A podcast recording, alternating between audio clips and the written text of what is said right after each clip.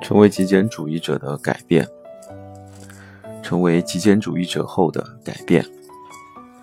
我将家中杂物减至最少后，才明白改变百分之四十的真正意义。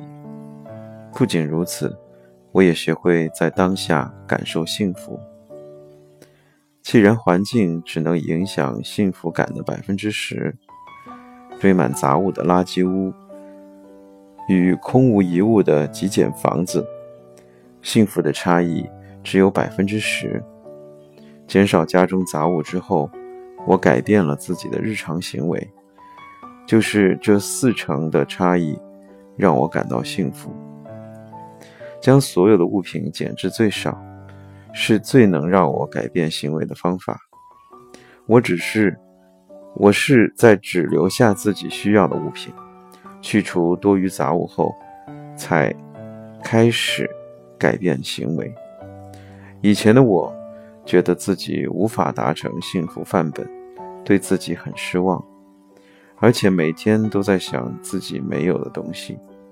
现在回想起来，这样的我成为极简主义者，可以说是必然的结果。现在的我比过去更幸福。我的个性很内向。也不会笑，加上沉默寡言，别人不知道我在想什么。很多人都说我看起来就像机器人一样冰冷，但是我慢慢在改变。我没有多余的杂物，但拥有充裕的时间，每天都能享受生活，能活在这个世界上，便觉满足。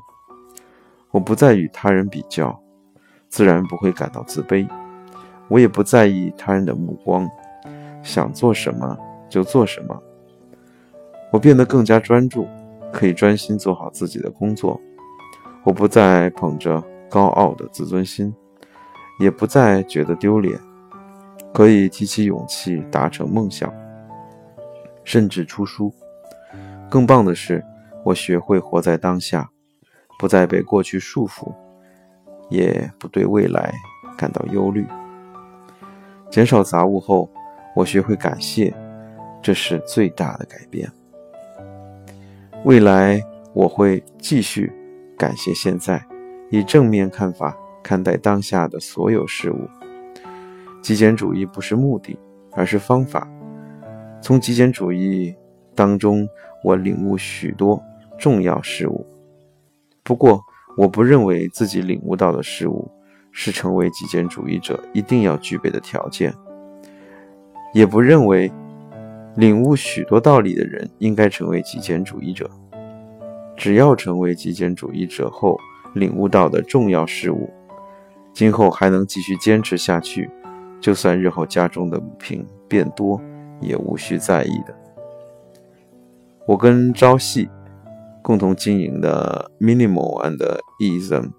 Less is future 网站蕴藏着将物品数量减至最少，就能领悟重要事物的意义。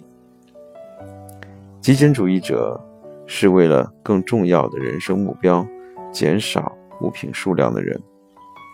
我将杂物减至最低限度后，确实领悟到什么对我最重要。我领悟到的重要事物就是人。不只是家人与朋友，不只是外表出众的人、有才华的人、意见相投或相左的人。今天遇到的所有人，都是我存在的目的。现在，在我眼前的人，才是我存在的目的。